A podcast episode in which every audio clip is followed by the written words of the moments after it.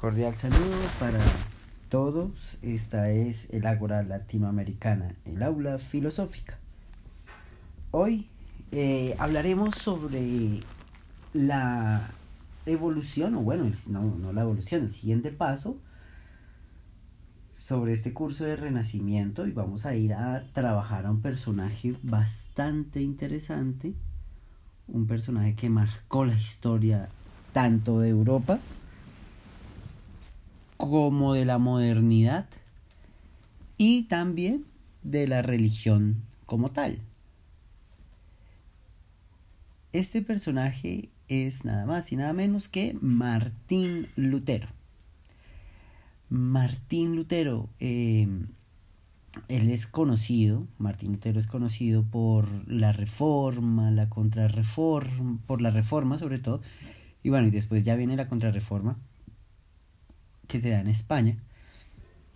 Pero este es uno de los personajes más interesantes que hay en, en la historia moderna y en la historia, obviamente, de Europa. Es un alemán, nace el 10 de noviembre de 1483 y muere el 18 de febrero de 1546. Fue un teólogo, fue un fraile, ¿sí? Eh, fue agustiniano y pues obviamente él va a empezar a ese camino en medio de mm, del cristianismo, del catolicismo como tal. Sí, se dice sus padres, Hans y Margaret, em, veían mucho, mucho, dos, sus padres, su familia era de clase media, Y ya desde muy pequeño empezaron a, fijarse que el tipo, bueno, estos son campesinos, ¿no? Pero empezaron a darse cuenta que Hans y Margaret, o Margarita, empezaron a darse cuenta que su hijo Martín tenía bastante talento en las cuestiones de la literatura, em, etcétera, etcétera. Y el muchacho tenía una ambición bastante grande para llegar a ser un funcionario civil, un funcionario público, para llegar a, a ese momento, para, para, pues, para darle dinero a su familia y etcétera. Ahora, ¿qué sucede? Él empieza a estudiar bastante y también es conocido como el filósofo. Le, recibe el apodo del filósofo, pues era bastante inteligente. Se dice que aproximadamente a los 11, 12 años ya ya, ya sabía, eh, Martín ya sabía el latín, que era la lengua oficial de la Edad Media. Recuerden eso, ¿no? Hay que recordar eso, que, que la, el latín era la, la, la lengua oficial de la Edad Media y todo estaba escrito en latín, las misas se daban en latín y el, el latín era la, la lengua culta de la época.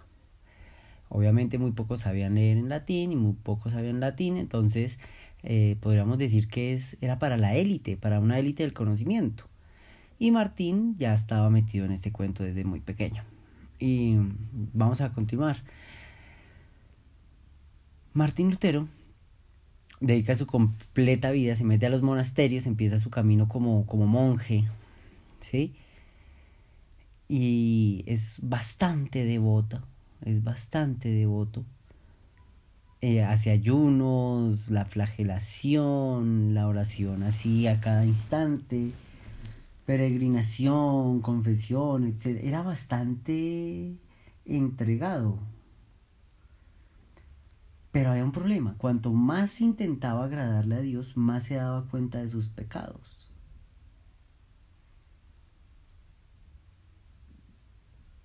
Entonces Martín hace un viaje. Hace un viaje como para, para encontrar su, su maestro, uno de sus maestros, Johann von Staupsnitz, eh, le sugiere le sugiere viajar a, a, Roma pues para conocer un poco más la iglesia para que se, también se tomará un, respiro de su encierro y, y todas estas cuestiones. Él hace este viaje a Roma uno, por el talento tan grande que tenía y dos, pues por consejo de su maestro, para que se tomara un respiro del monasterio y de su encierro. Pero el viaje sale totalmente contrario a lo que esperaba su maestro y obviamente a lo que esperaban también sus padres y, y demás conocidos de Martín. Cuando llega a Roma, Roma estaba saliendo de una de, estas, de una de las crisis más importantes de la historia de Occidente y de Europa, que fue la peste negra. Esta pandemia que mató a miles de millones de europeos. Eh, demográficamente Europa se vio reducida casi al 80%, o sea, fue tremendo.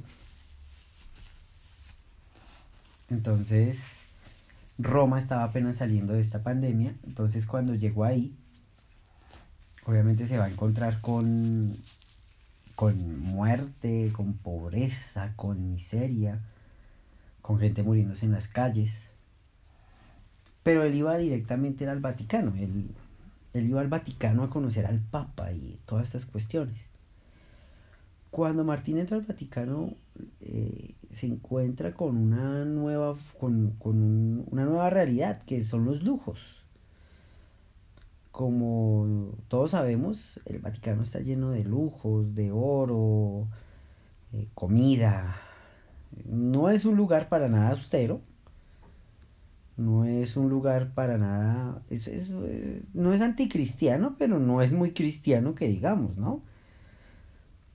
Recordemos que una de las enseñanzas importantes del cristianismo es la austeridad, la, la simpleza en el modo de vivir. Por eso uno de los santos, San Francisco, tuvo tantos problemas con la iglesia católica, ¿no? San Francisco era uno, uno de estos santos y uno de, de que andaba simplemente con su túnica, que era su única posesión, y se encargó de servir a los pobres, a pesar de haber sido rico a pesar de que San Francisco fue millonario, tenía una gran familia llena de dinero, él abandonó todo y se dedicó a ayudar a los leprosos y abandonó todas sus posesiones. Cuando Lutero entra al Vaticano se da cuenta de tantos lujos. Y esto cuentan, cuentan la historia, puede ser mitad real o puede ser mitad leyenda, no sabemos muy bien. ¿Sí?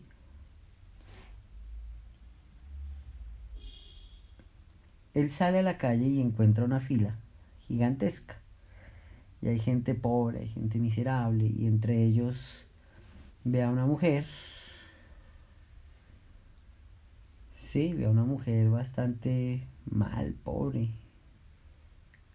Recordemos que esta historia no, no se sabe si es real, pero, pero nos sirve para ilustrar lo que va a seguir, para hacer la reflexión, para ver la reflexión que tiene Martín Lutero. Y ella tenía un bebé que ya estaban, estaban muy mal, ¿no? Estaban muriendo de, hambre, frío, flacos, enfermos. Entonces Lutero les da unas monedas pues para que vayan y compren pan. Sí, para que vayan y compren algo de comer, para que pues saber qué sucedía. Y la mujer llega y empieza a hacer una fila y Lutero pregunta como, bueno, ¿Cómo es la cosa ahí? ¿Qué pasó? Y Lutero eh, se da cuenta que ella está haciendo esa fila y ella le responde, yo hago esto es para comprar una indulgencia. ¿Qué es una indulgencia? Una indulgencia es un documento que la iglesia en la Edad Media sacó para vender. Y supuestamente en ese documento está el perdón de los pecados.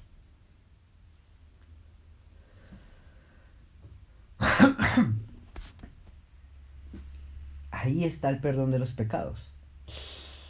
Entonces eh, Martín Lutero quedó sorprendido, pues él sabía que existía, pero no sabía el, alcance de esto.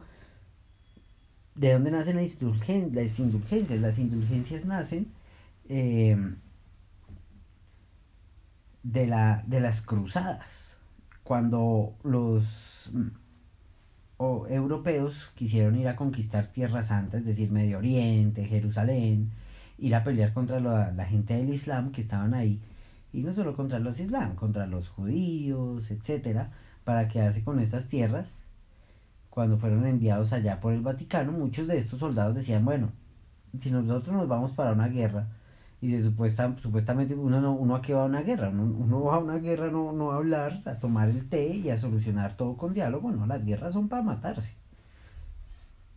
Las guerras son conflictos bélicos, y hay saqueos, y hay violaciones, y hay bastantes vejámenes eh, frente a los derechos humanos. Bueno, en esta época no podemos hablar de derechos humanos, pues no, no, no, no estaba la carta, pero pues sabemos que, que hay ciertas normas que no son necesarias que sean escritas para entender, por ejemplo, no matarás.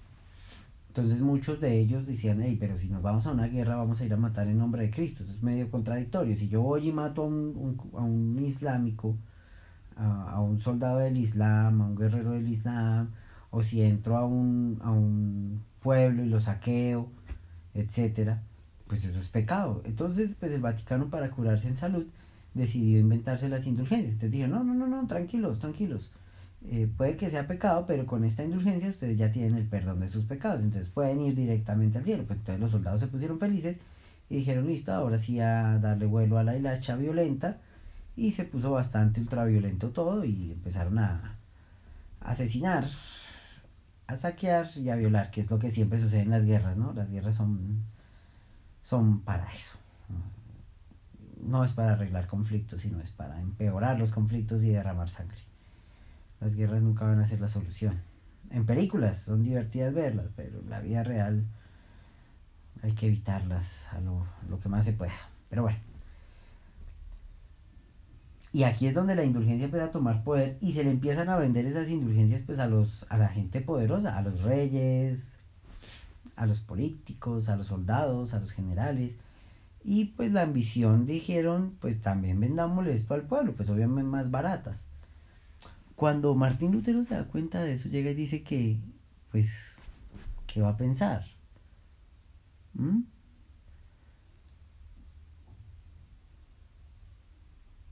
Esto es, ¿Cómo vamos a encontrar la absolución de un pecado por medio de un papel firmado por un sacerdote o por el mismo papa? Él llegaba y decía, esto es imposible, o sea, no tiene razón de ser. Y Martín veía esto, Lutero veía esto, este tráfico de indulgencias como un abuso de poder, como una mentira. ¿Sí?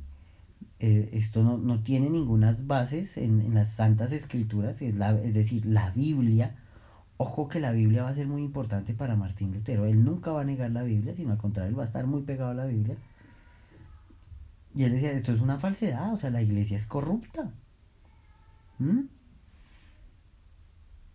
Esto, es, esto es terrible y, le da vergüenza y decide, claro está, eh, renunciar a la iglesia católica. O sea, él empieza primero, antes de renunciar a la iglesia católica, pues bueno, pues no es que haya renunciado, sino lo renunciaron.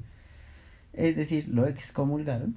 El tipo empieza con un trabajo bastante interesante y son unos, unos sermones que hablan en contra de ello. Obviamente basado en, en, la Biblia. ¿sí? Carta Romanos 1, 16 y 17 dice, eh, cito, porque no me avergüenzo del mensaje del Evangelio, porque es poder de Dios para que todos los que creen alcancen la salvación. Los judíos en primer lugar y luego a los griegos. Pues este mensaje nos muestra de qué manera Dios nos libra de la culpa. Es por fe y solamente por fe. Así lo dicen las escrituras. El justo por la fe vivirá.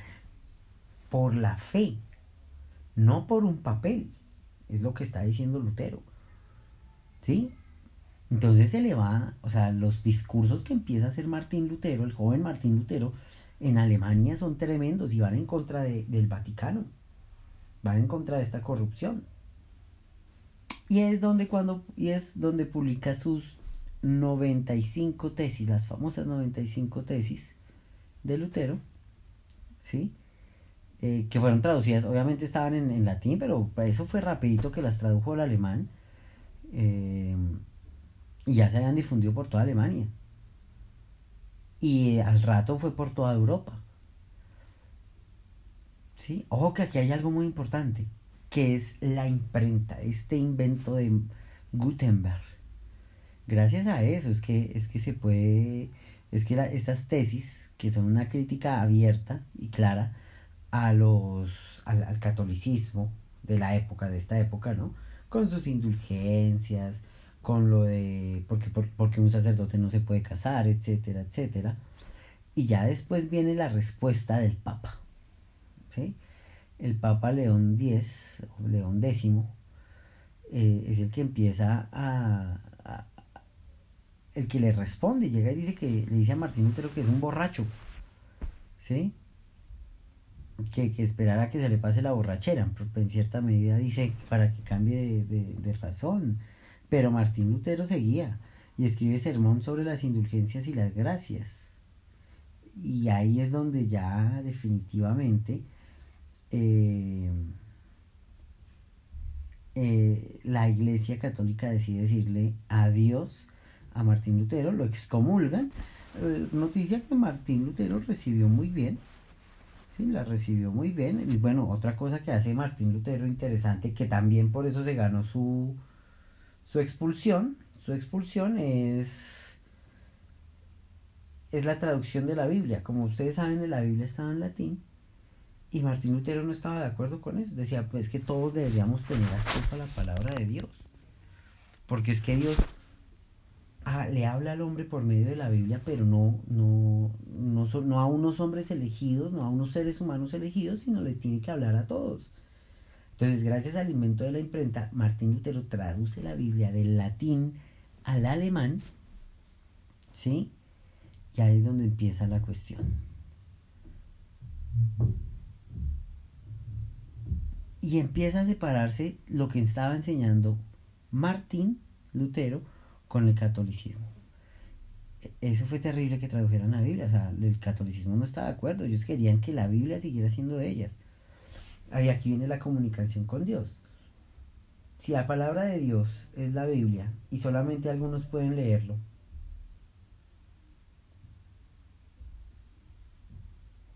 es decir, muy pocos tienen acceso a la palabra de Dios. Y lo que los pobres y los que no saben leer escuchan son solamente la interpretación de alguien más sobre la Biblia, sobre la palabra de Dios y puede ser transformada. Entonces Martín Lutero lo que dice es la comunicación tiene que ser directa. ¿Listo? ¿Qué sucede? Muchos se preguntarán, bueno, entonces ¿por qué la Iglesia Católica no hizo lo que hacía normalmente en estas épocas, que era ir a agarrar a este tipo y y, y quemarlo, mandarlo a una hoguera? No, no, no, no, no. ¿Por qué? Porque resulta que las ideas de Martín Lutero pegaron muy bien en la nobleza alemana. ¿Sí? Entonces eh, ellos empiezan, recordemos que aquí ya está el inicio del humanismo y hay unos humanistas alemanes. Está Melchort, eh, y el más famoso que es Erasmo de Rotterdam. Y empiezan a tener relaciones con esta clase eh, ilustrada, con estos eh, humanistas alemanes, y llegan hasta los nobles. Y empiezan a hablar, y, entonces eh, Lutero escribe un noble a la nobleza cristiana de la nación alemana, donde encomendaba que, que, que la sociedad fuera laica en cierta medida, ¿sí? y que el sacerdote fuera como un guía espiritual y no un, un mandatario que no, tuviese tanto poder político. Esto es bastante interesante. Obviamente esa reforma no la va a aceptar el clero, el clero no la va a aceptar los católicos, pero a los alemanes les suena bastante. Y aquí es donde ya Lutero se va con toda contra el catolicismo y le dice al Papa que es el anticristo. Esto es bastante fuerte, ¿no? Y todas estas reformas no solamente eran doctrinales, sino también iba en contra de los abusos de, eclesiásticos. Él decía, había que disminuir el número de cardenales, abolición de ingresos del Papa, o sea, es que la iglesia recibía muchos impuestos y él decía, ¿por qué tanta plata? ¿Listo? Eh, el reconocimiento de un gobierno secular, es decir, de la separación del gobierno con, con la iglesia, también proponía la eh, los abusos, él, proponía terminar con los abusos relacionados con la excomunión, ¿sí? con, la, con esto de nombrar herejes algunos, etcétera. La abolición del peregrinaje, porque eh, eso era un castigo. Y también, eh, ah bueno, muchos días santos, él también decía, hay muchos días santos, hay que suprimir eso. Eh, los conventos de las monjas él tampoco estaba de acuerdo, tampoco estaba de acuerdo con la mendicidad. ¿Listo? También propone una reforma de las universidades, que ya no solamente se, se, hable desde los comentadores, desde la, de la iglesia, sino ya entrar a estudiar como la cuestión. Y obviamente también hablaba sobre el celibato del clero, acabar con eso, que no hay que, o sea, porque un sacerdote no se puede casar, porque un sacerdote no puede desarrollar eh, su sexualidad de forma libre, en cierta medida, entre comillas, ¿no? Porque pues, porque un sacerdote o un pastor no pueden tener familia. ¿Listo? Esto fue bastante interesante. Sí, entonces empezó a quitar muchas cosas y a poner otras. Y en este punto es donde empieza a separarse, y aquí es donde ya empezamos a mirar nosotros cómo cambia la Iglesia Católica y cómo el cristianismo se divide en dos. Están los católicos y los protestantes. Hoy en día, ¿quiénes son estos, estos herederos del protestantismo? Las iglesias cristianas, las iglesias evangélicas, que, que obviamente son distintas a lo católico, ¿no? es una nueva forma de enfrentarse a la reunión, de tener la, de tener la, la reunión de todos estos dogmas, ¿no? Es una nueva forma de ver el mundo. Es una nueva forma, es una forma alternativa, es una reforma que hace Martín Lutero. Obviamente esto se va a regar por muchos países. Eh, en Alemania los protestantes se van a volver muy importantes. Se va a ir hasta Inglaterra, va a llegar a Estados Unidos, etcétera, etcétera. Y por eso es que hoy en día estamos divididos en dos, ¿no? Está el católico, está el cristiano Puede que no sea el mismo cristianismo de hace, el, los protestantes no sean los mismos de hace 500 años, ni los cristianos, ni los católicos sean los mismos de hace 500 años, pero Martín Lutero hizo esto muy interesante, ¿no? Hace que haya una reforma en la iglesia y muchas cosas cambiaron.